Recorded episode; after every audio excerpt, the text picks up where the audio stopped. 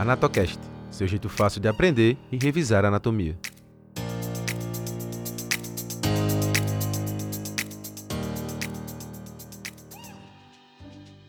Olá a todos mais uma vez. Esse já é o nosso quinto episódio do Anatocast, o seu jeito fácil de aprender e revisar anatomia. E desta vez, iremos conversar um pouco sobre as articulações sinoviais. Eu sou Victor Caiafo, professor de Anatomia Humana da Universidade Federal de Pernambuco. Eu sou Milena Galvão. E eu, Gisele Luanda. Somos estudantes do curso de Medicina do campus Agreste da UFPE. No episódio 4, nós conversamos sobre as articulações de uma forma mais geral.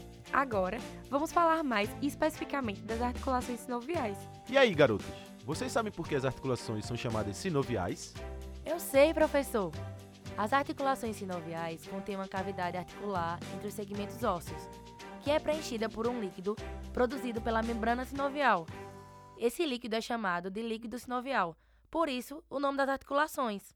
Isso mesmo, Gi. Muito bem. Essas articulações também apresentam outras características, né, gente? Eu lembro que elas têm a cápsula articular, que envolve a membrana sinovial e protege toda a articulação. Possuem também uma cartilagem articular, ligamentos e podem ter disco, menisco e orla ou lábio. É isso aí, Milena. Os discos e meniscos são estruturas fibrocartilaginosas com função de amortecer impactos e facilitar o encaixe das superfícies articulares. Para exemplificar, temos os meniscos na articulação do joelho e discos, por exemplo, nas articulações temporomandibulares.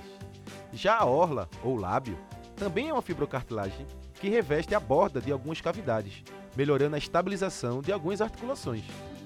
Meninas, vocês viram algo sobre critérios de classificação dessas articulações sinoviais?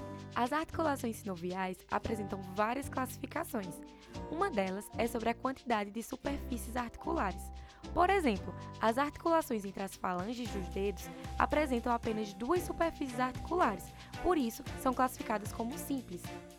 Já a articulação do cotovelo, que tem as superfícies articulares do húmero, do rádio e da una, ou seja, mais de duas superfícies, é considerada uma articulação composta e as que contêm discos, meniscos ou orlas são consideradas complexas, independente do número de superfícies articulares.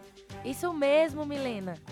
Uma coisa que sempre me deixa confusa é a classificação dessas articulações em relação aos eixos de movimento. O senhor poderia explicar, professor? Claro, Gisele.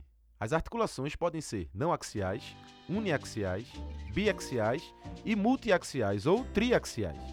Esta classificação se refere aos movimentos produzidos em torno dos eixos convencionais de movimento. Lembram deles? Vimos no primeiro episódio do Anatocast. Claro que lembramos, professor. São os eixos sagital, longitudinal e transverso.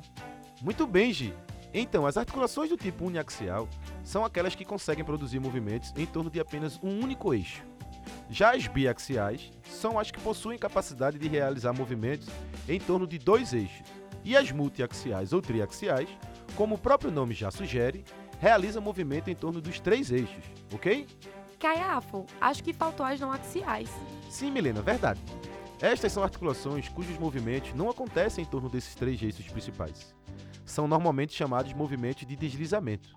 Podemos citar como exemplo as articulações entre os ossos do carpo e do taço, como também a acromioclavicular, a patelofemoral. Pessoal, que tal falarmos um pouco sobre a classificação de acordo com o formato geométrico das superfícies articulares? Muito bem lembrado, Gi.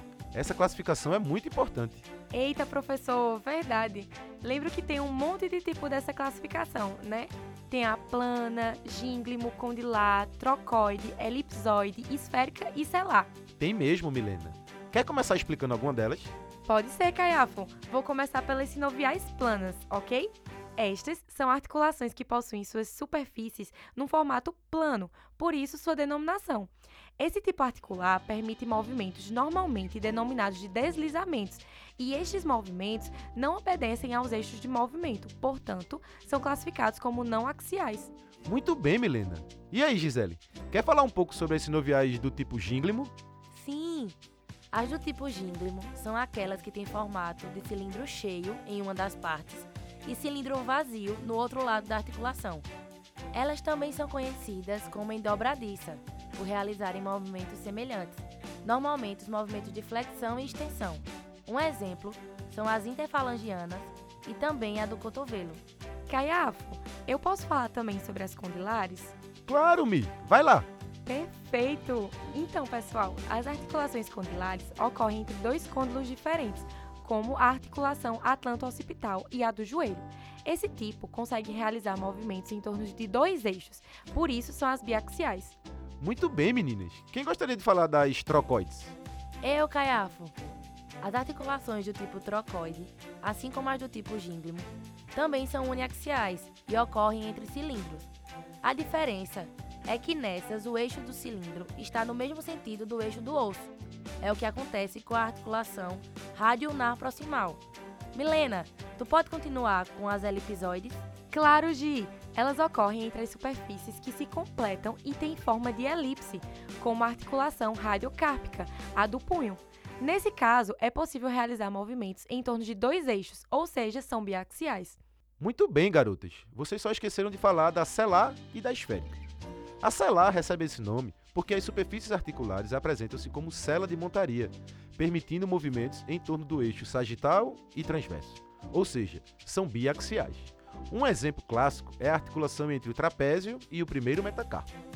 Já as articulações do tipo esférico acontecem entre um osso que tem uma esfera vazia e outro com uma esfera cheia.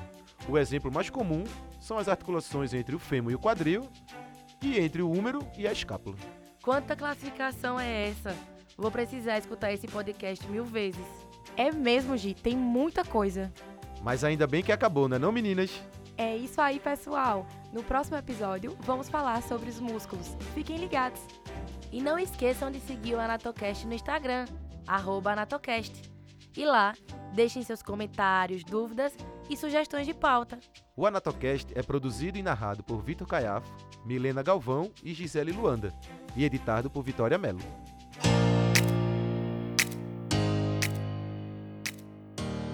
Anatocast, seu jeito fácil de aprender e revisar anatomia.